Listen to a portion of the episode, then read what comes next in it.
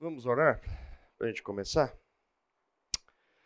Senhor, louvamos o teu nome e te agradecemos, ó Deus, por esse dia, Pai. Obrigado porque temos a oportunidade de, enquanto irmãos, nos reunirmos, ó Deus, para estudar a tua palavra.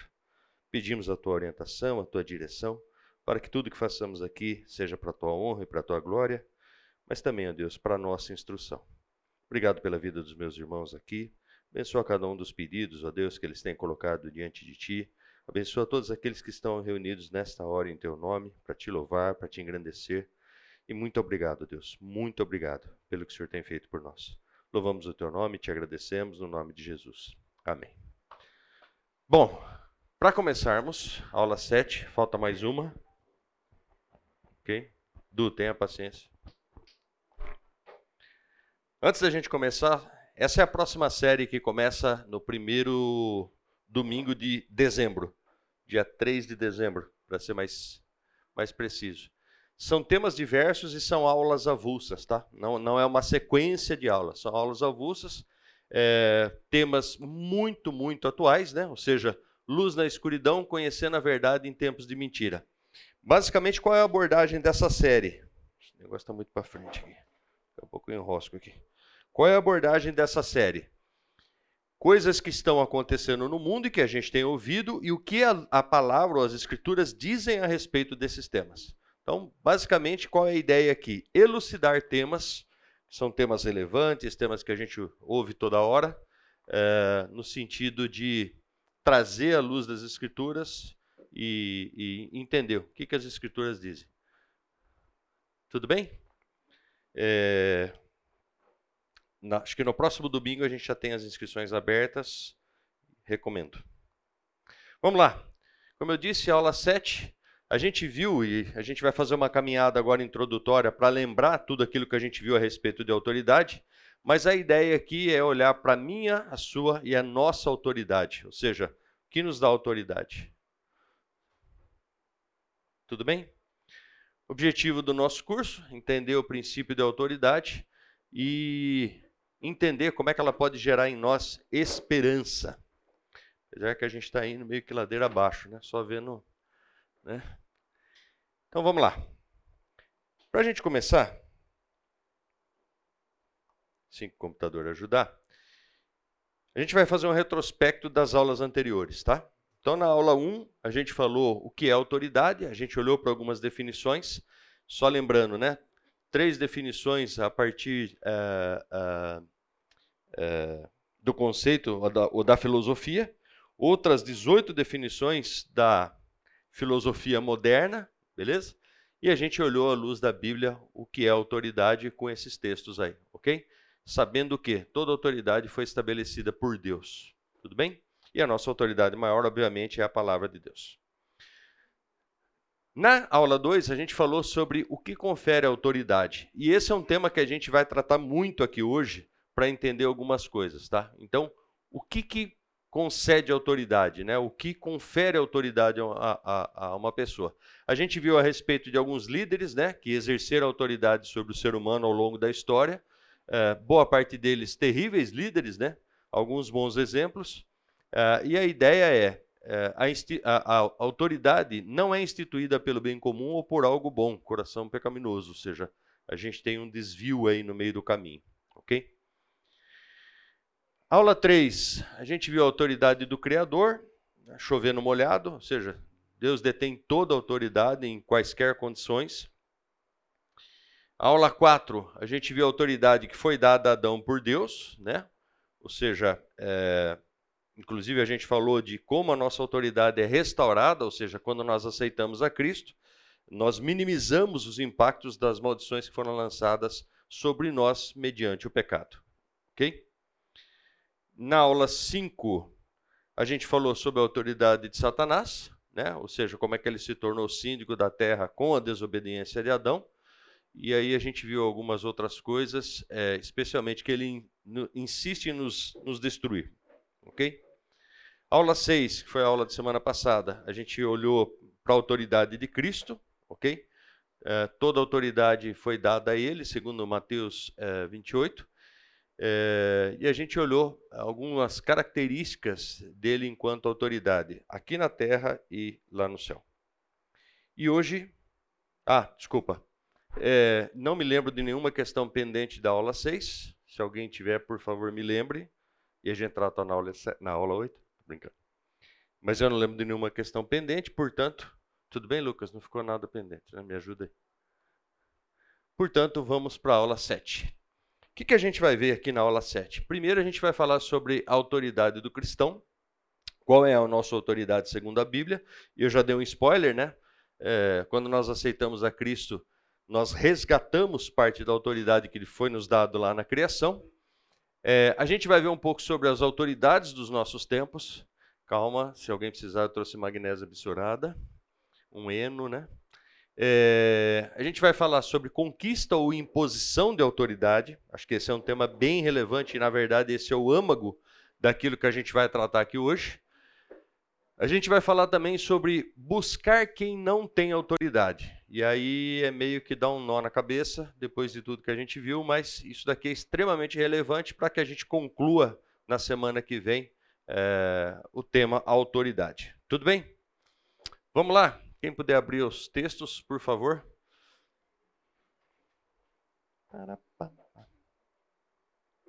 Quem abriu pode ler.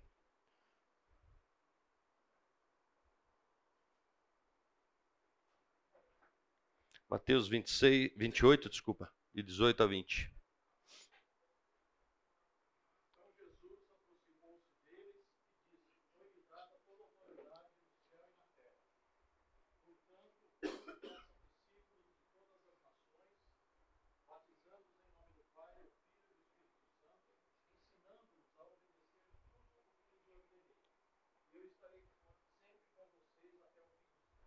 Olha só, primeiro item aí que nos, nos é dado enquanto autoridade.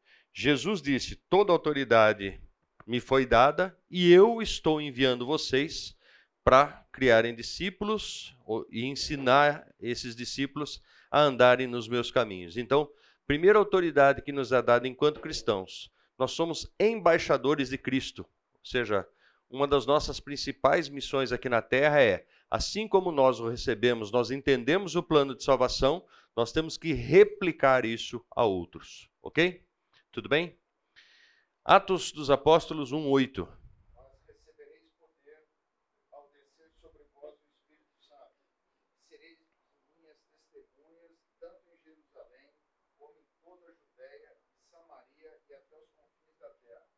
Opa! Mas recebereis poder Autoridade, ou seja, provém do poder. Você dá poder a alguém, você está dando autoridade para alguém. E o que ele está dizendo é que vocês receberam, se aceitaram a Cristo, receberam o Espírito Santo, que é um selo, que é uma marca, né, daquele que aceita a Cristo. Então vocês têm poder para pregar o Evangelho. Vocês estão autorizados a testemunhar, vocês estão autorizados a agirem como os meus embaixadores. Ok? Tudo bem? 2 Timóteo 1, de 7 a 8, por favor.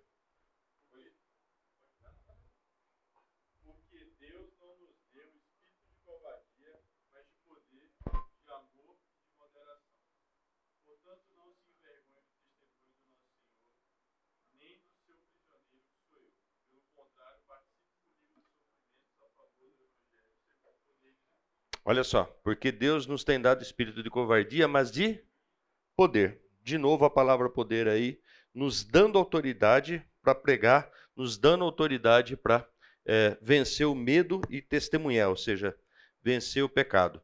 Não te envergonhes, portanto, do testemunho de nosso Senhor, nem do seu encarcerado, que sou eu. Pelo contrário, participa comigo dos sofrimentos a favor do Evangelho, segundo o poder de Deus. Ou seja, essas circunstâncias, inclusive que Paulo vivia, é, não deveriam servir para nós como é, decepção ou frustração. Pelo contrário, Paulo diz: participem comigo disso. Ou seja, é isso que tem que nos dar motivação.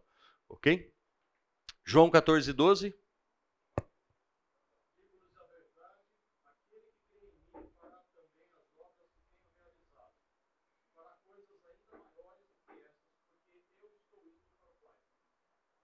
Olha só, aquele que crê em mim. Ou seja, de novo, Jesus dando poder para nós que o servimos ou que cremos nele, para fazermos grandes obras, para fazermos coisas iguais a, que ele fez.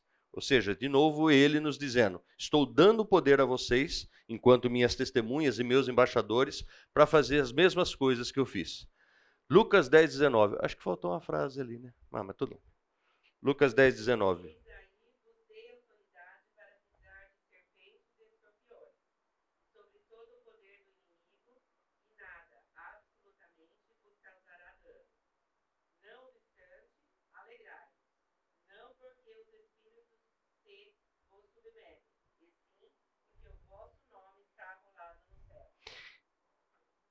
Eis aí vos dei autoridade para pisar de serpentes e escorpiões, se sobre todo o poder do inimigo, e nada absolutamente vos causará dano. De novo, Jesus nos dando autoridade para fazermos coisas iguais a que ele fez, sem termos que nos preocupar. Por quê? O poder que nós temos e que atua em nós, que é o Espírito Santo, provém dele. Essa é a autoridade que ele nos deu. Ok? Finalmente, 1 Coríntios 11, 3.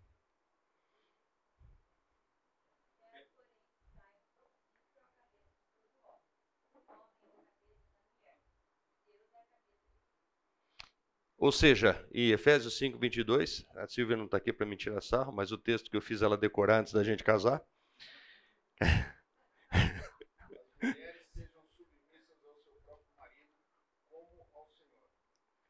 Quando a gente escuta esse texto, e é comum isso acontecer, né? Há uma manifestação feminina a esse respeito. É, como assim tem que submeter tal? Existem premissas para isso. Ou seja, você vai se submeter ao seu marido, fato. Mas pouca gente esquece que a primeira coisa que o texto diz é que o marido tem que ser cabeça. Tem que ser exemplo, tem que estar conectado com Deus, tem que ser dependente de Deus. Ou seja, não é simplesmente uma submissão cega. Não, tudo bem. Meu marido é um errante lá e eu vou me submeter a ele, vou fazer. Não. Beleza? A submissão ou a autoridade que Deus está dando ao homem é, inclui responsabilidades do homem beleza? E a gente vai ver isso daqui um pouquinho mais para frente, como isso tem sido, como isso tem se distorcido ao longo do tempo.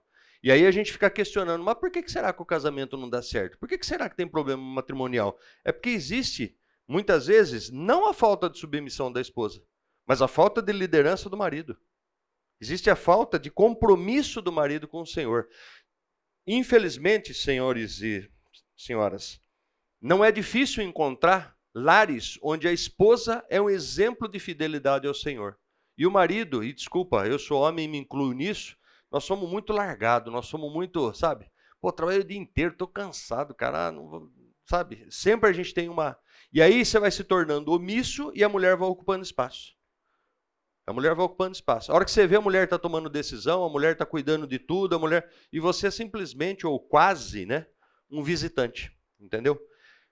A Bíblia é precisa, ela é cirúrgica. Deve haver, deve haver a postura do homem enquanto cabeça na dependência do Senhor. A Bíblia diz que nós, homens, somos sacerdotes do nosso lar. E o sacerdote tinha uma série de incumbências, uma série de responsabilidades a cumprir. Ok? Então, isso precede a submissão da mulher. Ok? Sigamos. Ainda, Tito 3,15. Vou ler esse enquanto vocês procuram a próxima, tá? Diz estas coisas, exorta e repreende também com toda a autoridade, ninguém te despreze. Paulo orientando a Tito: Tito, pode exortar. Você tem vida com Cristo? Pode exortar. Isso é parte das suas responsabilidades. Isso é parte das nossas responsabilidades enquanto cristãos. Infelizmente, nós vivemos um tempo é, que para mim é extremamente ingrato. E se a Silvia tivesse aqui, ela já ia balançar a cabeça assim. Porque boa parte daquilo que as escrituras nos ensinam, a gente muitas vezes por comodidade ou por não confrontar alguém, a gente não exerce. Olha o que Paulo está falando para Tito. Dize estas coisas, exorte e repreende também todo, com toda autoridade, ninguém te despreza. Ou seja, ele está falando para exortar. E a gente vai ver em Tiago também algo parecido com isso. Ou seja, princípio de exortar. Estou vendo que o meu irmão está em pecado, o que, que eu faço? Ah, não vou me meter na vida dos outros. É teu irmão. Ah, não, mas, pô, é, sabe? A Silvia fica brava comigo porque às vezes eu falo para ela, pô, nós estamos aqui mesmo, vamos passar na casa de alguém, né? Sabe? Ah, estamos perto da casa do Marcelo, vamos passar lá. Estamos perto da casa do Rafa, vamos bater lá tomar um café. Eu falo, nossa, que deselegante é isso. Isso não se faz. Primeiro você liga, você agenda. Eu falo, então, quando, quando a gente né, tem que ligar a agenda, a gente não faz nada disso e não visita ninguém e não tem comunhão com ninguém. Entendeu? Porque tem toda uma ética, tem todo. E desculpem, desculpem, eu sou do interior de São Paulo, sou caipira, confesso. Quer dizer, do interior não, Campinas está no interior, né? Eu sou mais do interior. E lá na minha terra é o seguinte: você está passando na frente da casa de alguém, você simplesmente encosta e bate. E entra. Entendeu? E vai lá e faz. De vez em quando você, né? Pega lá a mulher ainda de pijama, de, né? marido de, de shortão e tal, e beleza, você tem comunhão, toda hora a gente está vendo um outro. Só que você cria uma etiqueta, e aí a gente né, pode discutir de onde vem isso, que inibe que isso aconteça. E o que a gente está vendo? Distanciamento. Sabe? Distanciamento. A gente estava falando de aniversário pouco antes da aula, e para quem não sabe, eu, o Meco e a Kátia fazemos no mesmo dia aniversário. Como é que a gente recebe parabéns? WhatsApp. 99% WhatsApp. Nossa, e é um calor humano no WhatsApp, não é? Não é um negócio legal? Cara, o que está acontecendo? Isso é reflexo de distanciamento. Entendeu? Chama rede social. Não, deveria chamar rede antissocial. Entendeu? Porque, desculpa, não tem calor humano, não tem, não tem interação. Nossa, o que, que você trouxe aí para o café, cara? Bom, hein? Obrigado. Olha, olha. Agradecer irmãozinho, gente. Pô. Entendeu? O que, o que, que você tem? Você tem distanciamento. E esse, isso daqui que a gente está vendo, ou seja, é, confessem os seus pecados uns aos outros, né? E orem uns pelos outros. Quantas vezes a gente faz isso? Ah, não, mas eu oro pelos da minha família. Pergunta: quem aqui dentro é sua família? Quem aqui dentro é sua família, Lucas? Só ela? A Silvia fica brava comigo. Nossa, estou falando demais da minha mulher hoje. Preocupado, preocupado, preocupado. É, a Silvia fica brava comigo porque ela fala assim: você enrosca na hora de ir embora. Acaba o culto da noite, você quer conversar com todo mundo. Eu falo: é verdade. Sabe por quê? Isso daqui é prévia do céu. Eu estou conversando com a minha família. Dá para entender isso? Ou seja, o, o, problema é que a gente cria tantas estruturas né, de, de sei lá, bons costumes. Não, não pode isso, não pode aqui, não pode. Que aí o que, que começa a acontecer? Até dentro da igreja a gente tem uma estrutura congelada, fria, entendeu? Pera aí, meu irmão. Tem gente aqui que às vezes se incomoda que eu chamo todo mundo de mano, né? Entendeu? E aí, mano? E aí, mano? Né? Rafa é testemunha disso, entendeu? Mas por quê? Pô, é isso é que eu sinto, cara. Meus irmãos. Tô junto, tem liberdade para isso. Ou deveria ter liberdade. Mas não, começa com ética. Não, não pode, não pode, não pode falar da vida do outro. Não pode. Gente, peraí. Ah, não, ó. Calma, Yuri, você está muito apressado. A gente só vai viver isso no céu. Será? Será? Oi. Desculpa, eu vou aproveitar a oportunidade, porque esse seu tema é um tema que eu tenho falado inúmeras vezes, inclusive às vezes em reunião de liderança, que faço parte do Ministério de Educação de Filhos. Eu sou campineira, certo? De nascença mesmo.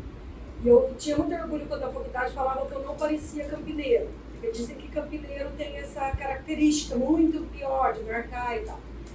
E aí eu tenho falado, chamado a atenção no meu grupo de, de uh, porque nós não sabemos recepcionar as pessoas, eu fico triste porque eu amo a Igreja Batista Fonte, eu estou aqui só há sete anos, eu vim de outra igreja, mas eu, eu me entristeço quando eu escuto assim, nossa, as pessoas, lá é uma ótima igreja, mas elas não são tão acolhedoras.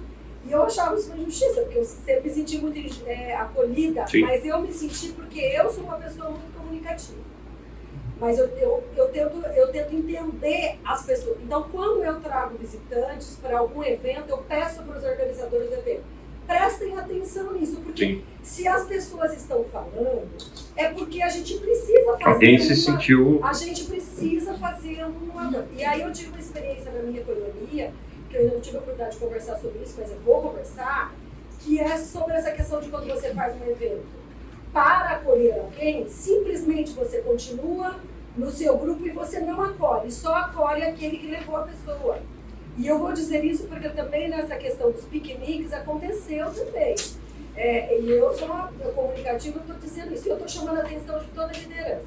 Já que você falou sobre isso, é, eu estou aproveitando para que cada um que aqui esteja assistindo a aula, não precisa ficar assim, ai, foi culpa minha, não, mas será que a, a observação que as pessoas fazem sobre a cidade de Campinas, porque se tem na cidade de Campinas não me interessa.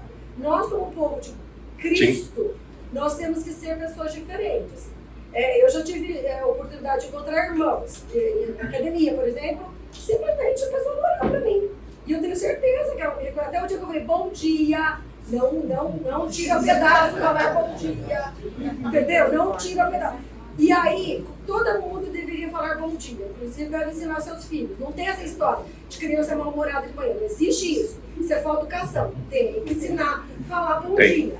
Então, muito mais o cristão deveria entender que ele precisa falar bom dia geral. Porque é uma oportunidade de você ir, você estar tá indo, falando daqui. Lá o livro de Atos fala que as pessoas elas vinham vindo pelo comportamento dos cristãos. Essa é a primeira influência nossa. E a gente foi perdendo isso. Então na igreja, tudo irmão, é uma delícia estar aqui. Saiu daqui, por favor, tem que ser simpático com as suas. Você me fez, você me fez lembrar uma, uma, uma história não, não, ótima colocação. Você me fez lembrar de uma história interessante. Quando a gente chegou em Campinas, a gente foi para a igreja do Nazareno. E, e aí teve a comunidade da Esperança, que era do lado da minha casa, beleza? E teve o primeiro culto lá de, de inauguração, não sei o quê. E, cara, a gente chegou lá, não tinha ninguém na recepção. E eu e a Silvia, a gente nunca tinha trabalhado em recepção. Ó, deixa, hein, Marcelo. Marcelo já ficou olhando para mim, tá? Ele? Ah, não é ele? Ah, tá. Mas hoje, se eu ficar na, na recepção, é uma decepção, tá? E não tinha ninguém ali. Aí eu falei para a Silvia, eu falei, amor, tem que ter alguém aqui, vamos ficar nós. Ela falou, tá bom, tá bom. Fizemos uma revelia mesmo, porque, sabe, a gente percebeu que tá meio bagunçado, que tá meio líder perdido, e corre para cá e corre para lá. Falei, vamos ficar aqui. Em suma, acabaram colocando a gente na recepção. E tinha um irmãozinho, gente, eu lembro da fisionomia do cara, até hoje eu não sei o nome do cara. E tinha um irmãozinho, brincadeira, cara. Esse cara, tipo assim, ó. Eu acho que ele mirava o fundo da igreja e ele entrava mais que nem uma bala, velho. E a gente fazia questão, eu falava para ela, tem que cumprimentar todo mundo. Ah, mas vai chegar um grupo, não importa. Oi, irmão, tudo bem? Tudo bem? Tudo já, né? Cumprimentava e fazia questão de cumprimentar as pessoas para ver se você, né? E esse cara, velho, sem brincadeira. Fala, cara, esse cara deve ser, sei lá, Amigo do Vini Júnior, deve ser da mesma escola, porque o cara dava uns dribles e pum, ia embora, velho. Falei pra Silvia, falei, vou curar esse cara. Ela falou, o que, que você vai fazer? Chacotinho aqui. Cara, um dia eu peguei, eu, eu né, cheguei já com má intenção, né? E eu aqui, no, e o portão ficava ali na frente, né? E eu aqui assim, ó. Dali a pouco eu vejo o bicho vira, cara. E vem, e vem. E eu aqui, ó. Ele veio eu pum na frente dele. Ele, ele, ele fez assim, ó. Eu fiz assim também. Aí ele olhou para mim, fez assim, eu falei: Boa tarde. Boa tarde. Tudo bem? É daqui? Aham. Uhum. Por favor. Fum, foi embora. A Silvia começou a rir e falou: Acredito que você fez isso. Falei: Calma, isso foi, é homeopático. Uma hora ele vai ser meu amigo. Uma hora ele vai ser. Gente, sem brincadeira, o cara ficou incomodado que eu entrei na frente dele e ele tentou sair, eu saí também, ele tentou sair, eu saí. Cara, e simplesmente domingo seguinte eu falei, hoje ele vai me cumprimentar, certo? Aí fiquei no cantinho, a Silvia ali, eu aqui, a porta aqui. Beleza, hoje ele vai me cumprimentar. Ele virou, de novo, que nem uma bala, eu já, já sabe quando você. Fum! Falou nada. Eu falei, meu, deve ter problema um cara desse, entendeu? E o que, que a gente percebeu? Que a gente começou a fazer isso e os outros membros do Ministério de, de, de Recepção começaram a fazer questão de cumprimentar e não deixar todo mundo passar. Bom, em suma, desfecho desse cara, tá? Até hoje eu não sei o nome dele, porque as conversas eram, de novo, eu tive que entrar na frente dele várias vezes, o cara me cumprimentava, mas assim, oi, ele falava, oi, tudo bem? Tudo. E o cara ficava olhando para mim, tipo, acabou, né? Não sei mal o que falar aí. É. Tudo bem? Sim. Em suma, mas obrigado pela colocação. Isso de exortar, né? ou seja, foi daí que começou toda essa, toda essa conversa, é exatamente por quê? Porque eu vejo que muitas vezes a gente não faz isso entre a gente. E isso que Paulo está falando não é simplesmente para você se colocar como juiz e julgar e exortar. Não, não, não. Isso é um ato de amor. Isso é um ato de amor. Quantas vezes você está passando uma situação difícil e você gostaria que o irmãozinho tivesse sensibilidade, né? Porque às vezes você tem orgulho de pedir ajuda. Irmãozinho senta contigo lá e fala: E aí, o que está acontecendo? Estou vendo que você está meio assim. Entendeu? Aliás, eu tive uma experiência fora da, da igreja de uma pessoa que viu que eu não estava bem e veio e me ajudou, inclusive, uma coisa que para a vida. Uma pena que a gente nem sempre veja isso dentro do, do da igreja. Gênesis 41, 41.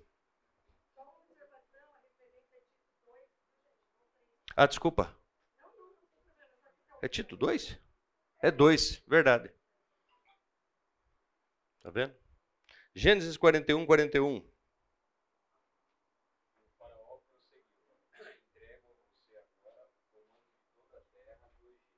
Ou seja, nós estamos habilitados a ocupar cargos públicos, beleza?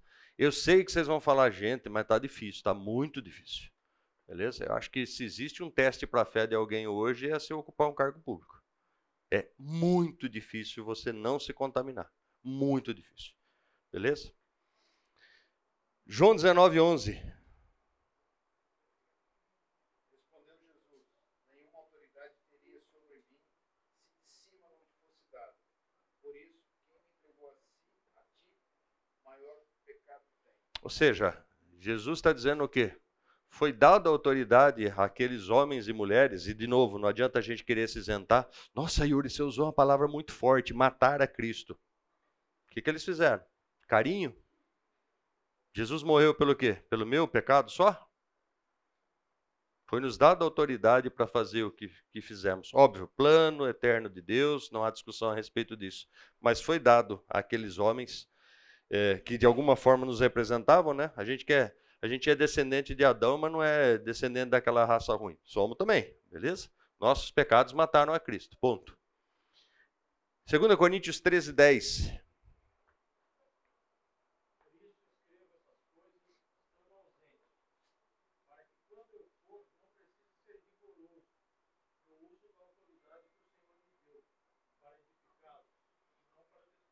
Ou seja, para edificação do corpo de Cristo, a autoridade que nos é dada enquanto líderes nas nossas igrejas. Paulo está dizendo o quê? Se eu tiver que ser severo, beleza, ok? Não quero que seja assim, mas se eu tiver, vou ter que ser. Por quê?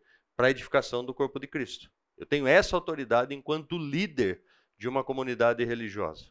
Ou seja, isso é estabelecido também por Deus. Gênesis 1, 28, a gente já sabe, né? Ou seja, domine o homem sobre os animais, sobre os peixes, ou parte dos animais, né, sobre os peixes e por aí vai. Marcos 3, 14 e 15, ou Mateus 10, 1, tanto faz.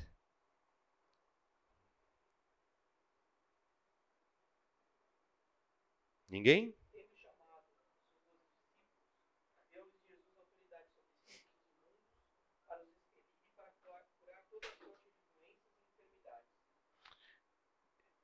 Quantos de vocês já tiveram a oportunidade de ver uma manifestação de possessão demoníaca? E antes que alguém questione, ah, isso, isso é imaginário, isso é... já falei em uma das aulas aqui. A, como é que chama CID, Meco? CID é? Código Internacional de Doenças reconhece, acho que é o número 443, possessão como doença. Beleza? Não sei se alguém já teve curiosidade de ver isso, a gente colocou isso numa das aulas. Então, quem já teve experiência aqui de ver alguém ou, né? Eu tive duas experiências e uma delas foi bem interessante, porque eu era muito jovem, muito jovem mesmo. A gente tinha um conjunto que a gente cantava, era, éramos, éramos em seis, seis homens. Eu, meu pai, meu tio, meus primos, e a gente cantava só a capela. A gente cantava um grupo masculino que cantava. A gente chamava Mensageiros de Cristo. É. Fizemos sucesso, cantamos até em Nova Odessa. Campinas, Campinas já não passou. Mas de Leme Nova Odessa, pô, tem cidade pra caramba, pô. E eu lembro que um dia a gente foi cantar em Santa Rosa de Viterbo. Tá vendo? Pro lado de lá ia bem, cara. Acho que é pro lado de cá que tinha, tinha essa resistência, entendeu? É que nunca escutaram a gente, senão. Em suma, e um dia a gente foi cantar e estava tendo um culto na casa de uma, de uma senhora. E essa senhora, ela tinha sido prostituta por muitos anos e tinha se convertido. Aliás, ela tinha sido prostituta, depois ela tinha sido a. Acho, acho que é a cafetã que fala, que é a, é a, a que agencia as prostitutas. Depois ela se converteu. E nesse dia a gente foi lá e a gente estava. E aí dividindo né, a casa é, para fazer grupos menores, né? E, e a gente estava cantando. Cara, e a gente estava cantando, dali a pouco começa uma quebradeira dentro da casa, e a gente foi parar, e o pastor falou: não, não para, não para, continua cantando. E beleza, a gente continuou cantando. Cara, e o pau comendo lá dentro. E tipo, tudo bem, você canta, né? Mas você canta, mas sabe, um olho está na partitura, o outro está. O que está acontecendo? E essa mulher estava sofrendo uma possessão demoníaca. E para nossa tristeza, né? A gente está falando de autoridade aqui. É, nós presenciamos uma cena deprimente, né? De um pastor, já um pastor a carreira bem longínqua, não, bem longeva, obrigado. É, tentando expulsar aquele demônio. Cara, triste. Porque ele chegava e falava com a, com a mulher, né, possessa, e a mulher falava de pecado dele. Uma vez, Duas, e o cara falando em nome de Jesus, e cara, a mulher ria, mas dava umas gargalhadas assim, meio. negócio meio tosco, sabe? E tinha um outro menino do lado, um outro pastor também, né? Mais jovem. E o, aí o pastor mais velho percebeu que, pô, três vezes não, não funcionou, tipo, a sua, sua autoridade, sua credencial rasga, joga fora. Aí o outro pastor chegou, mais jovem, olhou para a mulher, sem pôr a mão nela, e falou: em nome de Jesus. Cara, a mulher deu um tipo um chacoalhão assim. Beleza. Que situação constrangedora. Que situação. Tá falhando? É. Cadê a autoridade? E pior, o cara falando em nome de Jesus, gente. Eu devia ter o quê? 16 anos, 14, 15 anos, não, 16 anos. Até hoje eu não me lembro, de, eu, eu, eu, me lembro dessa cena com, com pesar. Coitado daquele pastor, cara. Coitado. Quer dizer, coitado numas, né? É, se tivesse uma vida ali, certamente teria poder ou teria autoridade. Autoridade do Espírito Santo, Atos 4, 8. Vou ler. Então Pedro, cheio do Espírito Santo, lhe disse: autoridades do povo e anciãos, e começou, ou seja, que nos dá autoridade em Cristo é o Espírito Santo. Quem tem o Espírito Santo tem autoridade. Ok? Tudo bem? Beleza, vimos quais são as autoridades que nos são conferidas enquanto cristãos. Mas vamos dar uma olhada na nossa atual circunstância. Quem são as nossas autoridades hoje em dia? Se alguém. Se alguém precisar, eu tenho magnésio absurado aqui. Só gente boa, né? Quer piorar? Hã? Quantos índicos, né? Quem mais? Não tá aí a Janja? Ah, é a Gleice. Oh. É. Ah, foi ela que. Não sei o que é pior, gente. Yuri, o que, que isso tem a ver com autoridade?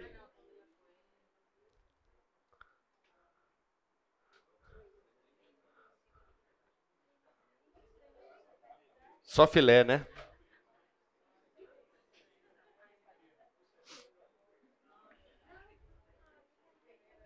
Pode ir?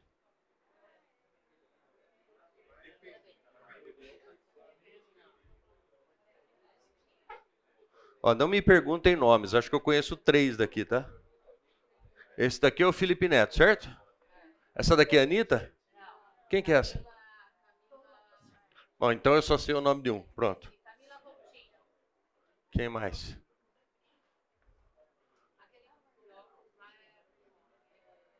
Quem? Isso aqui? Ah, o Whindersson? Ah. Tá vendo? A Raquel tá mais. mais Quer uma outra série de. Ah lá, tem o Whindersson. E aí a gente está misturando, né? Influenciadores digitais com. E o capiroto também é, né? Entendeu? Na verdade, quem está por trás de boa parte dessa galera é ele próprio. Mas vamos entender. O que, que significa e por que, que eu estou trazendo esses caras que são influenciadores digitais enquanto autoridades dos nossos tempos? Qual a premissa para a gente afirmar isso? Vamos lá. O que, que é influenciador digital? Segundo um site da, da FIA, que é a universidade lá de, de São Paulo, os influenciadores digitais são pessoas que se expressam através das redes sociais, e até aí ok, tudo bem, né? Boa parte da gente faz isso também. Eu saí porque eu não sou muito educado e a minha mulher falou que alguém ia me matar se eu continuasse na rede social. Gerando conteúdo e por meio dele impactam indivíduos e comunidades. As pessoas ao longo do tempo passam a gostar desses influenciadores e confiam no que dizem. Aqui está o nosso problema. Ou seja, seguidor confere autoridade ao cidadão que está falando. E esse é o problema. Seu público se torna numeroso, leal e engajado. Cadê a moça do marketing? Engajado. Você pode ajudar a gente com esse termo? O que é engajado? Ou seja, é negócio, sabe? O cara faz um filme, um, um vídeo. E, gente,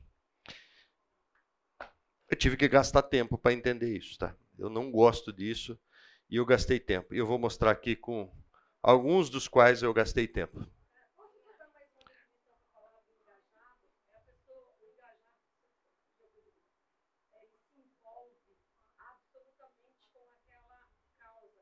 Se identifica e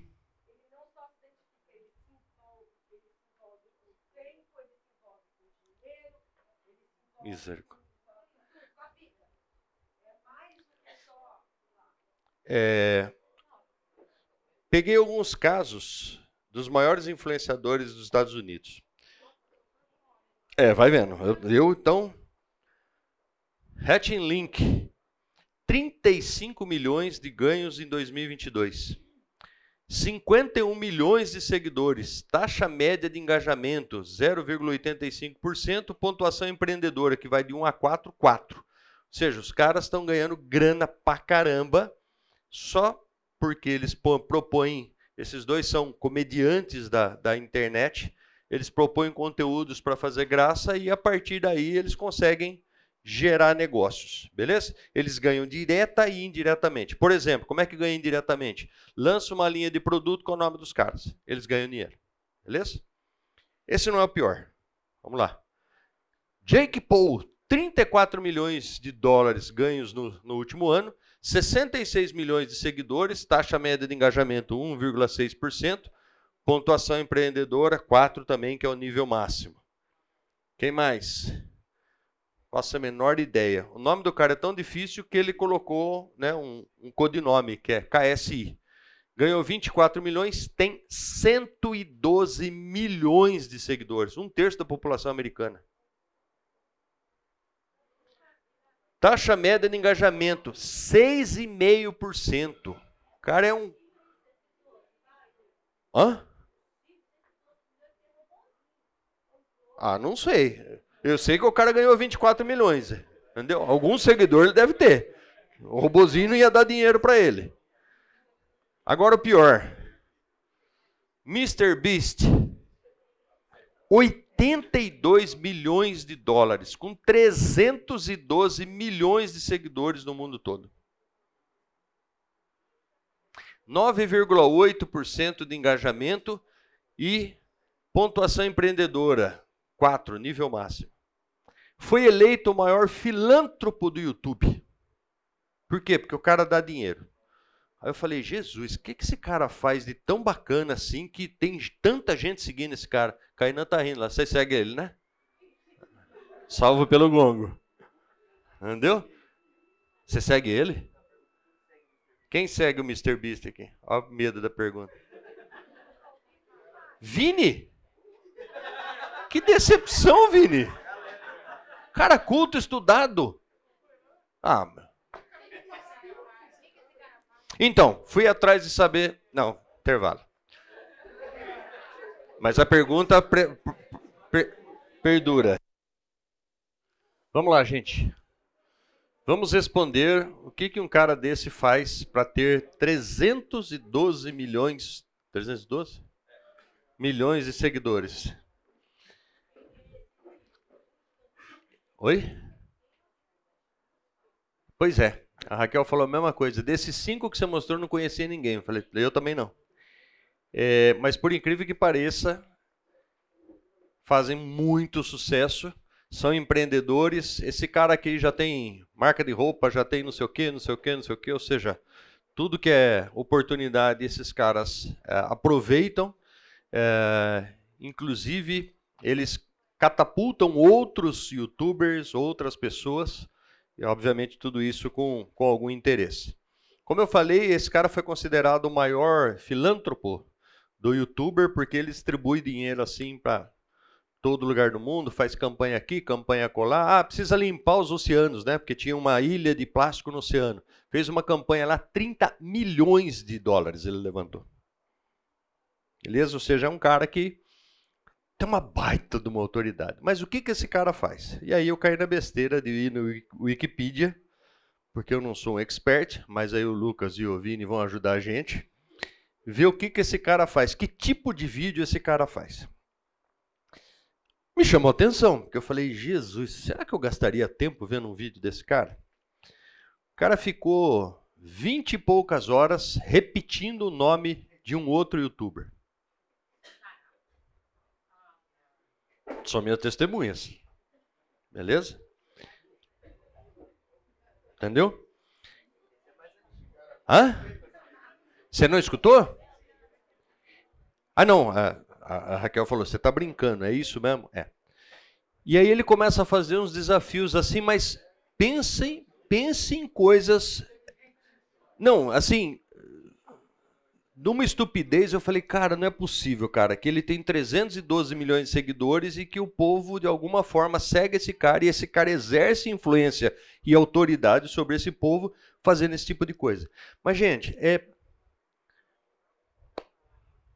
Vai lá, Vini. Lucas, o que, que o Mr. Beast faz? Tipos de vídeo. Ó, o Vini, inclusive, está procurando um aqui, uma boa referência. Por favor, leia.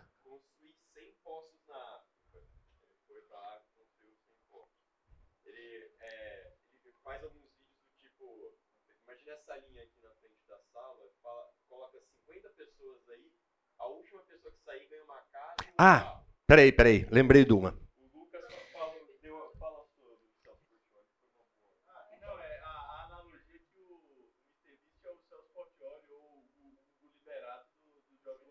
Olha lá. Não, peraí, peraí, peraí. Lembrei de uma. Obrigado. Pegou um grupo e falou o seguinte: você tem que ficar com o dedo na tela do celular. Você não pode tirar o dedo da tela do celular. Se você ficar, eu vou te dar 25 mil dólares. Beleza? Depois de 70 horas com o dedo na tela, quatro pessoas ganharam 20 mil dólares, porque teve empate. 70 horas sem tirar o dedo. Não, que coisa útil, cara. Eu fico pensando. A humanidade é outra depois disso. A humanidade mudou a humanidade. Gente, e 300. Só faltava, né? 312 milhões de seguidores. Olha lá.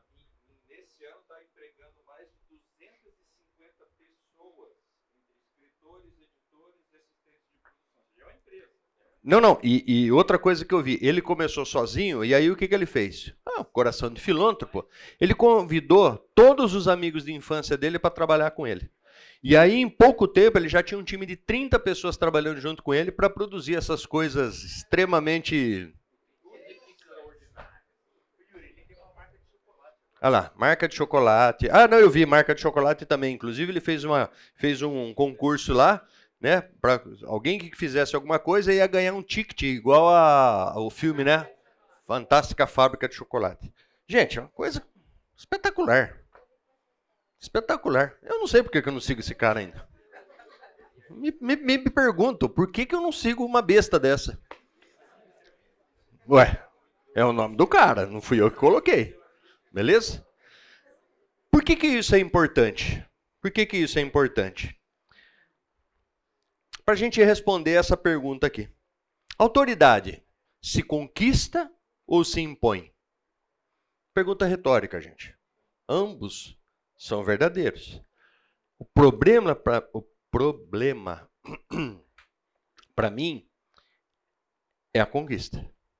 Por quê? Vou fazer um, um, um teste aqui. Responda para você mesmo. Que tipo de autoridade você exerce e sobre quem? Todos nós, a gente viu lá no começo, todos nós exercemos autoridade. Beleza? Quer ver que legal? Raquel Feltrin. Que tipo de autoridade Marcelo Feltrin exerce sobre você? Pode falar, tranquilinha, relaxa. Estamos em casa. Estamos em casa. Tá bom, a Raquel é muito. Fernanda. Eu fiz assim. Vamos lá. Vamos lá. Autor... Ou seja, qual é a ideia aqui? Esposas e maridos. Você, você se, se submete a uma autoridade.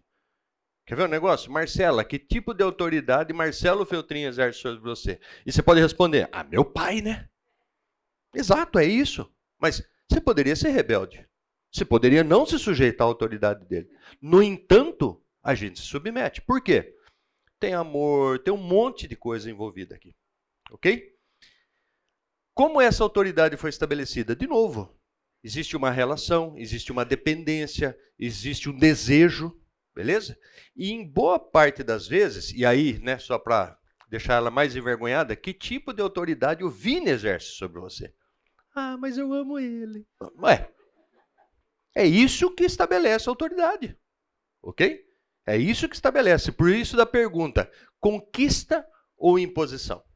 Finalmente, a autoridade nessa, nessa relação funciona bem? Se sim, por quê? Se não, por quê? Em geral, nós, como cristãos, nós temos muito claro qual é a relação ou quais são as relações de autoridade.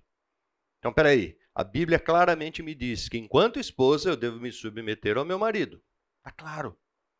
A Bíblia diz que eu tenho que me submeter à vontade de Deus, que eu tenho que me submeter a Cristo, ao agir do Espírito Santo. A palavra. Está claro, está escrito. Beleza? Isso aqui não tem. Mas a pergunta é: onde é que a gente busca autoridade? Onde é que a gente se submete à autoridade? E aí chega a parte triste. Primeiro exemplo: Eva. Eva tinha claro duas figuras as quais ela deveria respeitar a autoridade. Quem eram? Deus e Adão. Beleza? Deus, o meu criador, e a gente viu a autoridade de Deus lá no começo, e Adão, meu marido.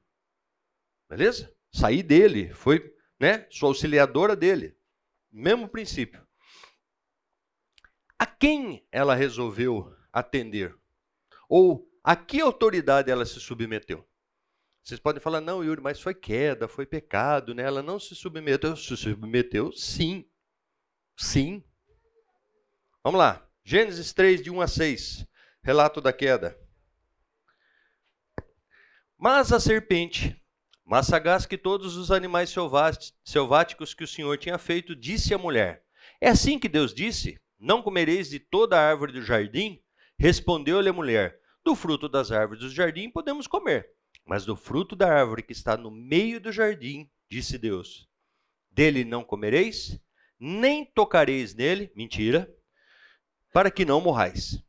Então a serpente disse à mulher: É certo que não morrereis. Porque Deus sabe que no dia em que dele comerdes, se vos abrirão os olhos, e como Deus, sereis conhecedores do bem e do mal. Vendo a mulher que a árvore era boa para se comer, agradável aos olhos, e árvore desejável para dar entendimento, tomou-lhe do fruto e comeu, e deu também ao marido, e ele comeu.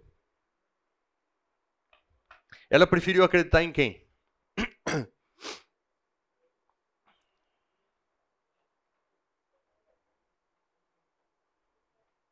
Se ela tivesse submetido à autoridade de Adão, o que teria acontecido? não vou comer. Por quê? Porque ele me disse, que Deus disse, que não é para comer. Que eu tenho autoridade sobre qualquer coisa aqui, menos dessa árvore. Beleza? O que, que ela fez? Escolheu dar autoridade ou reconhecer a autoridade do pai da mentira. Beleza? Não respeitou Adão, não respeitou a Deus e acreditou no pai da mentira. Resultado: tragédia do pecado dos primeiros seres humanos, ou seja, de Adão e Eva. E aí a gente pode discutir também, né, para não isentar nenhum homem aqui presente, que Adão, desculpa, não exerceu a sua autoridade, porque ele poderia ter dito: não, não vou comer. Deus me disse e eu respeito a autoridade de Deus e não comerei. Foi o que ele fez? Não. Deu a seu marido e ele comeu. Você fez assim, eu achei que você ia fazer uma pergunta. Nada de friendly questions today? A tragédia do pecado dos primeiros seres humanos e da natureza pecaminosa em sua posteridade. Outro exemplo. Abraão. Mas quem que Abraão, é, para quem Abraão deu autoridade? Ao próprio coração dele. Ou, para melhorar, ao medo que ele teve. Duas vezes ele fala para duas figuras de autoridade mentiras. Quem que é essa mulher aí? Minha irmã. Fato é, Sara era meia irmã de Abraão, beleza? Por quê? Os, ambos tinham o mesmo pai. Tudo bem? Só que não era irmã, era meia irmã. Só que naquela circunstância, quem é essa mulher? Minha esposa. E o que, que ele fez? Gênesis 12, oh, faltou o versículo lá, cara. Desculpem. Só para pegar aqui. Gênesis 12, do 11 ao 13, diz assim: Quando se aproximava do Egito, quase ao entrar, disse a Sarai, sua mulher: Ora, bem sei que és mulher de formosa aparência.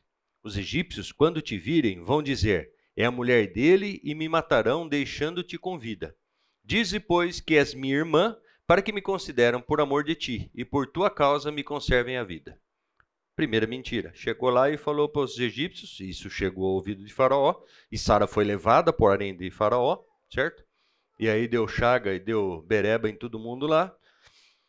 E a segunda, segunda circunstância foi em Gênesis 20, de 1 a 3, que diz: Partindo Abraão dali para a terra de Negueb, habitou entre Cádiz e Sur e morou em Gerar. Disse Abraão de Sara, sua mulher: Ela é minha irmã. Assim, pois, Abimeleque, rei de Gerar, mandou buscá-la. Deus, porém, veio a Abimeleque em sonhos de noite e lhe disse: Vai ser punido de morte por causa da mulher que tomaste, porque ela tem marido. Eu, como Deus é bom, né? Deus corrige as cacas da gente, né? Ou seja, duas circunstâncias onde Abraão, ao invés de confiar no Senhor que o acompanhava desde então, prefere confiar em seu próprio coração. E mente e traz terríveis consequências, tanto para Abimeleque, e veja que interessante, né? Ainda bem que os caras não eram imediatistas naquela época, já pensou? Se na primeira noite que pega a mulher do cara, já dorme com a mulher do cara, não ia dar tempo de ter sonho, tá morto. E faraó a mesma coisa. Todo mundo cheio de bereba, e aí o que que acontece? Opa, calma, popó. É, deixa eu te dar uma dica. Quando você pescar, pesca para frente para não bater no... Não ia perder a chance, popó. Não ia perder. Ah, desculpa. Não ia perder. Ainda mais que você, pô. Resultado: Sara quase foi possuída pelo rei Abimeleque, que certamente morreria se isso ocorresse. E se Abimeleque morresse, culpa de Abraão. Ele que mentiu. Toda a corte do faraó sofreu de chagas terríveis por conta da mentira de Abraão. Mais um exemplo. Moisés. Qual foi o erro de Moisés? Ele confiou, deixa com o pai. Pai faz. Entendeu? Preciso libertar meu povo. O que, que Moisés fez?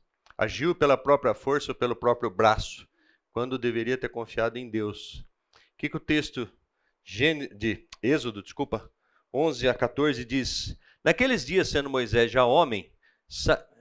começa bem, né? Sendo já homem, né? Saiu a seus irmãos e viu os seus labores penosos, e viu que certo egípcio espancava um hebreu, um do seu povo. Olhou de um lado, olhou de outro e, vendo que não havia ninguém ali, matou o egípcio e o escondeu na areia. Muito sábio, muito inteligente. Saiu no dia seguinte, e eis que dois hebreus estavam brigando, e disse ao culpado: Por que espancas o teu próximo? O qual respondeu: Quem te pôs por príncipe e juiz sobre nós? Pensas matar-me como mataste o egípcio? Temeu, pois, Moisés e disse: Com certeza o descobriram. Olha que interessante. E aí o que ele tem que fazer? Faraó diz: Ó, mata esse cara aí, velho. Mata o meu neto postiço. Teve que fugir e passou, segundo Atos 30, 40 anos no deserto. Ok que alguém vai falar, Yuri, mas veja, essa era a vontade de Deus, porque ele passou 40 anos no deserto sendo treinado para passar outros 40 anos no deserto guiando o povo por um caminho que a gente poderia fazer em 15 dias. Fato é. Mas ele sofreu as consequências e a gente não pode afirmar o que teria acontecido se, ao invés de matar aquele egípcio, Moisés tivesse se colocado diante de Deus e falado: Deus, o que, que eu faço aqui? Por que, que a gente está abordando esses, esses. E aqui o Marcelo Feltrin vai rir, quer ver? Ele vai dar um sorriso. Deixa eu ver, esperando. 3, 2, 1. Não, não lembrou? Ixi, deu, deu o sorriso. Rei Asa. Entendeu? Estou falando isso porque na quinta-feira, na Cornonia, a Luciana acabou falando exatamente desse caso. Você vê como é que é. Espírito Santo é um só, né? O que, que esse cara fez aqui? O rei Asa foi um dos reis de Judá, que eram duas tribos, né? A tribo de Judá e de Benjamim na separação do, do, do reino de, do norte, que é o reino de Israel. E esse cara aqui teve um reinado espetacular. 41 anos, beleza? Boa parte dos quais muito tranquilo. Beleza? Poucas guerras, construiu, conseguiu construir boa parte das cidades, né? proteger as cidades e tudo mais, viveu muito bem. Em determinado momento, no começo do seu reinado, é, teve uma guerra. Juntando todo o exército que ele tinha, ele tinha mais ou menos 580 mil homens das duas tribos. Você fala, gente para Dedéu, né? Beleza. O adversário dele veio com um milhão, ou seja, o dobro de gente que ele tinha no exército dele. E o que, que aconteceu? Primeira coisa que ele fez. Hum, não vai dar bom. Foi lá, se colocou diante de Deus, falou: Deus, o senhor conhece a nossa condição. E a Bíblia fala que o rei Asa fez o que o Senhor aprova, fez aquilo que o Senhor né, é, desejava dele, ou seja, teve um coração diante de Deus, tirou toda a idolatria dessas duas tribos, entendeu? Então foi um cara realmente é, que serviu a Deus no seu reinado. E aí o que, que ele fez? Orou a Deus e Deus ganhou a guerra por ele, a ponto deles perseguirem o inimigo até dentro do território inimigo e destruírem absolutamente tudo. Ou seja, imagina um milhão de soldados morrendo nessa batalha. Ou seja, Deus o salvou, ele reconheceu isso, glorificou a Deus e tudo certo, tudo lindo, maravilhoso. E a Bíblia diz que depois disso, Deus deu a ele um grande período de paz, onde ele pôde construir novas cidades, é, reforçar os muros e tudo mais, e viveu tranquilo por uma, uma boa parte do tempo. Acontece que, em algum momento, um outro exército se levantou contra ele. E o que, que os caras fizeram? Cercaram a cidade onde ele estava e não deixava ninguém entrar, ninguém sair. Isso era muito comum naquela época, né? Por que, que eles faziam isso? Ia acabar comida, ia acabar água, você ia ficar sem nada, aí você tinha que sair. Quando você saía, o exército inimigo matava você. Beleza? Basicamente era essa a estratégia.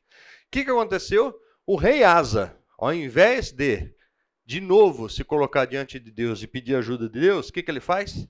Ele faz um acordo com o rei vizinho. Pega toda a prata e todo o ouro que estava no templo do Senhor e manda para o rei vizinho. O rei vizinho cata o exército dele, vai lá, cerca outro exército, desce-lhe paulada e tudo bem. Acabou a guerra, beleza? Ganhou a guerra. E aí, Hanani, que era um dos, dos profetas, chega para o rei Asa e fala: Rei, hey, podemos. Papo reto aí, rapidinho? Podemos. Deus falou o seguinte para você: Como você teve experiência comigo e teve o um reinado tranquilo, e na primeira aflição que você teve, você correu atrás do seu vizinho e não atrás de mim, você vai ter problemas no seu reinado a partir de agora. E a Bíblia diz que a partir daí ele sofreu uma série de, de uma sequência de guerras é, dentro do reino dele. Ou seja, aquilo que era tranquilo que ele tinha recebido de Deus, ele passa a ter simplesmente a vida dele virou literalmente um inferno. Por que, que a gente está vendo esses, esses, esses exemplos? Existem outros na Bíblia é, que mostram é, que nós, seres humanos, podemos conferir autoridade a quem não tem autoridade. Toda vez que a gente escolhe um senhor diferente daquele que a gente diz seguir, daquele que a gente diz servir, a gente está conferindo autoridade a esse outro Deus nas nossas vidas. Então, alguns exemplos. Isaac, ao invés de fazer a vontade de Deus na hora de escolher o filho, que deveria ser o filho da bênção, ele escolheu o quê? Orgulho de pai. Nossa, esse guerreiro, esse é meu filho. Davi, quando ouviu o seu desejo sexual e fez aquilo que o Senhor reprova. Acabe, quando se submeteu à sua esposa ímpia, Jezabel, e a Bíblia diz que ele fez o que era mal, aliás, ele fez pior do que todos os seus antecessores. Pedro, quando se deixou de levar pela tradição, né? ou seja, falando de circuncisão, a gente vai ver Paulo dando uma cacetada nele lá em Gálatas, né? falando: Meu, o que está acontecendo, Pedro? Você esqueceu do que se aprendeu, cara? E nós, diariamente, ao escolhermos a autoridade no nosso coração, do mundo, dos influenciadores, da ciência, da religiosidade, dos líderes idolatrados, e não da autoridade, ou seja, a única autoridade. Por que é importante entender a autoridade? Justamente porque todo tempo nós temos que escolher a quem nós estamos conferindo autoridade. Quem passa a ser autoridade nas nossas vidas? Quando a gente olha para aqueles influenciadores, eu fico imaginando é, o alcance que esses caras têm para ensinarem coisas contrárias à palavra de Deus. Ah, o Yuri, mas tudo bem. Vamos ver lá o tal do da besta. Cadê a besta? Está aqui. 312 milhões, beleza? Com 10% de engajamento. O que, que significa 10% de engajamento? Como as meninas responderam, ou seja, é gente que segue, gente que é influenciada, gente que toma partido naquilo ali. Ok, 10%. 31 milhões de pessoas que são engajados a fazerem a mesma coisa que esse cara faz. Ô, oh, mas peraí, distribui dinheiro pra caramba, maior filântropo do YouTube. Beleza quanto do Senhor ele prega? Quantas pessoas ele levou até Jesus?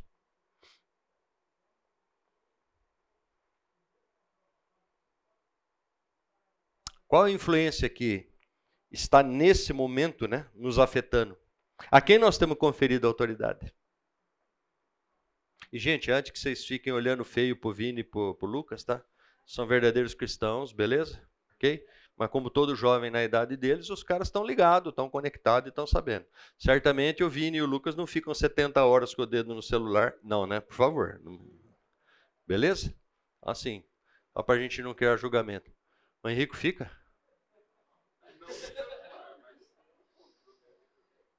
Ah. Ou seja, por que, que é interessante a gente ver isso, a gente entender isso? De novo, olha para a sua vida. Quantas coisas fazem. E, e, e, é muito fácil a gente olhar para esse tipo de autoridade, mas a gente pode extrapolar aqui. A gente pode ir para outras coisas. Quanto que o seu trabalho detém em você? Manda em você? Quanto que os seus filhos detêm em você ou mandam em você? Essa semana eu tive uma experiência bem interessante, porque eu fui almoçar com um irmão e a gente estava conversando a respeito de filhos, né? E estava falando de educação de filhos e, em suma, várias coisas. E aí ele falou assim para mim, ele falou, cara, é, é, impressão minha ou nós estamos numa época onde os pais idolatram os filhos? Eu falei, não, não é impressão sua, não. Inclusive eu tive uma experiência, e posso falar porque a pessoa, primeiro porque não está aqui, segundo porque vocês não vão saber quem é, né? É, nós uma experiência, eu e a Silvia saímos para jantar uma vez com um casal aqui da igreja, a gente tinha recém conhecido, tal, negócio agradável, né? Os filhos, todo mundo junto, tal. E fomos, e fomos jantar. Sentamos na mesa do restaurante e o pai começou a falar do filho. Aí beleza, né? Pô, cara orgulhoso, né? Pai coruja, né? Ah, que legal. Um minuto, dois minutos, cinco minutos, dez minutos, vinte minutos, 25 minutos, 30 minutos, 35 minutos, 40 minutos e eu já falando, Senhor, um livramento. Minha filha liga, papai vem me buscar. Já. Tô indo. 40 minutos escutando e a primeira frase que eu escutei é: Cara, você não sabe como é difícil ser pai do meu filho. Rapaz. Não foi de você não, Henrico. Ou seja, nós, enquanto seres humanos, colocamos ou conferimos autoridade às mais diversas coisas. Eu não queria, porque isso é spoiler da próxima aula, mas sabe como é que chama isso? Yuri? Não. Não. Não, isso não. Não, irmã. É, não, não é isso não. Irmã. Filha, esse dia eu fui correndo só, só para escapar, tá? Normalmente fica lá esperando. Fala, Rafa.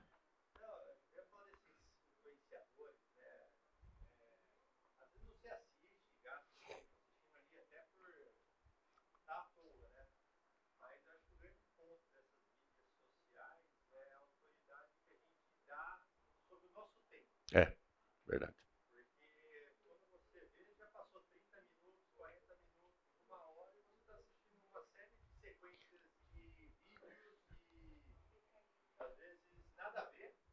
Boa. Você vê, o Rafael provoca a minha pessoa a declarar o meu pecado. Gente, eu, eu não tenho, eu não deixo o YouTube instalado no meu celular. Beleza? Nossa, Yuri, como você é radical. Não, eu não deixo. E eu vou contar por quê. Declarando o meu pecado.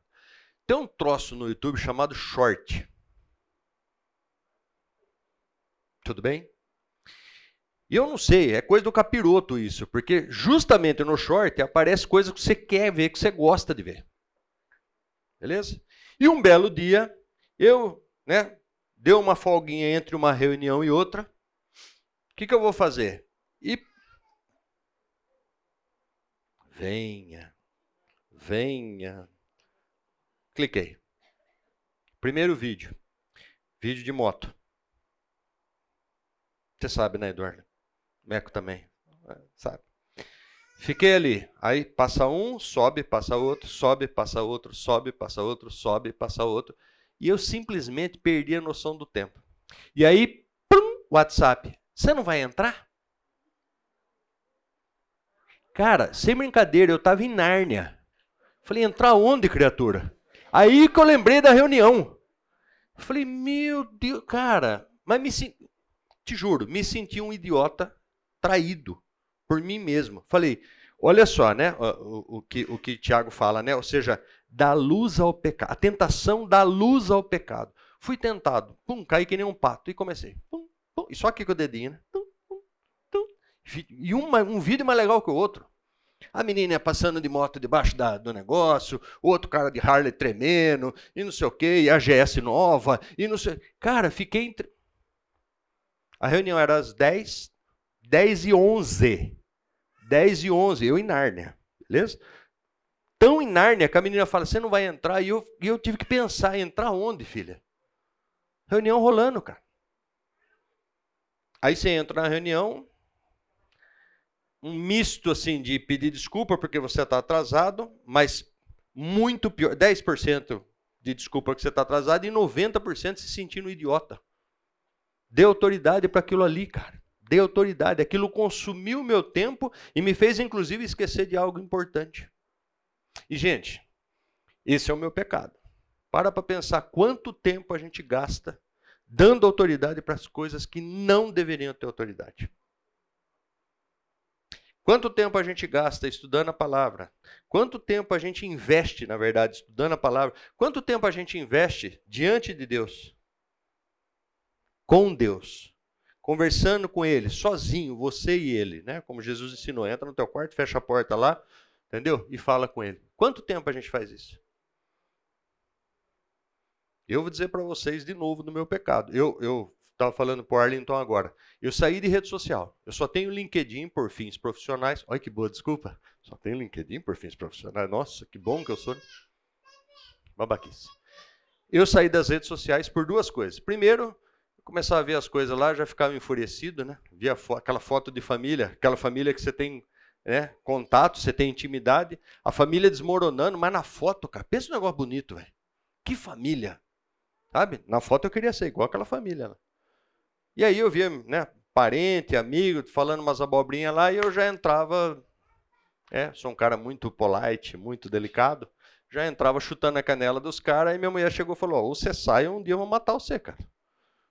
E eu preferi sair, inclusive para não pecar, né? Então, sair de rede social. Então, aparentemente estou livre até que chega o tal do YouTube Short e né, me coloca nessa situação. O que, que é importante isso daqui, minha gente? Por que, que a gente está falando a respeito de Eva, de Abraão, de Moisés é, e de tudo mais, de todos esses outros casos aqui?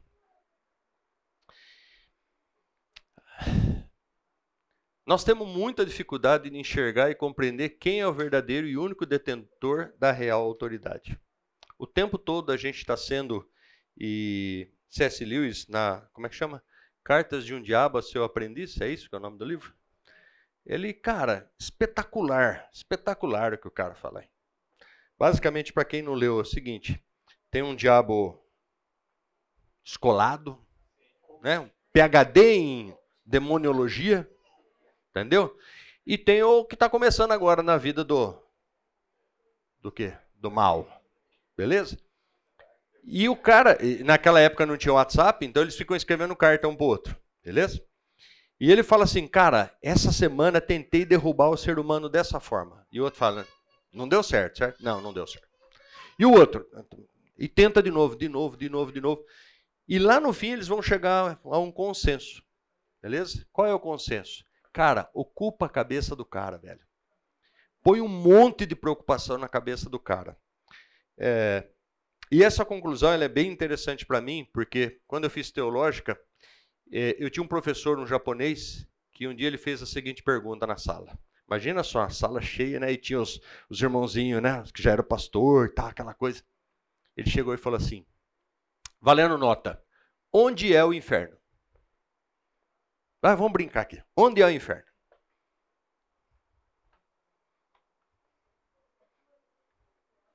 Vai, gente. Valendo o que, que você trouxe? Cupcake? Nem liberou na hora, na hora do intervalo, né? Tudo bem, deixa, depois a gente conversa. Só porque está vendendo para casar. É... Onde é o inferno, gente? Hã? Para baixo? Olha só o que esse cara falou para mim. Eu não sei se alguns de vocês já tiveram dor por um determinado período de tempo ou alguma coisa. Marina, a preocupação da semana. Marina vai receber visitas, muitas visitas na casa dela a semana toda e ela está preocupada, porque está trabalhando, tal, não sei o quê, e tem que conjugar todas essas coisas. Basicamente, Marina hoje é o chinês equilibrando os pratinhos ali, beleza? Imagina o seguinte: você ter alguma coisa te incomodando dia e noite, noite e dia, todo o tempo. Todo o tempo. Sem um minuto de refresco. Você precisaria estar em algum lugar geográfico? Aquilo é o inferno. Aquilo é o inferno. Já parou para pensar nisso? Eu não preciso estar num lugar geográfico. Basta ter alguma coisa me incomodando o tempo todo, todo o tempo, todo o tempo. Eu posso estar em qualquer lugar do mundo. Aliás, o ser humano tem, né? Eu vou mudar de vida. Vou mudar de cidade, vou começar tudo novo. E sai daqui, vai para lá, pior. Sai de um lugar, vai para o outro e tenta fazer lá o que fazia aqui. Primeiro problema, beleza? Segundo, acha que simplesmente porque mudou geograficamente, todos os problemas estão resolvidos. É, e a gente faz isso não só com questões geográficas. Né? Vou sair desse trabalho. Muito opressor. Meu chefe é muito opressor. Vai para outro, para outro, para outro, e nunca vai achar um, um trabalho bom. Então, nós temos muita dificuldade de enxergar que a autoridade e a paz e todas as benesses só são encontradas em Cristo. Beleza? Muita dificuldade. E a gente fica procurando outras autoridades. Uma vez eu comentei com alguém o seguinte: não sei se isso é algum livro de psicologia que eu vi. Ser humano está sempre procurando uma coleira. Vou repetir. Ser humano está sempre procurando uma coleira. Você sempre quer se submeter à autoridade de alguém ou de alguma coisa. Sempre. E se você não tem Cristo para te libertar disso, modus operandi, isso vira modelo de vida. Deixamos a pseudo-autoridade no nosso coração escolher para ser autoridades. Enganoso é o coração do homem. Deixou ele escolher, querido? Ladeira abaixo.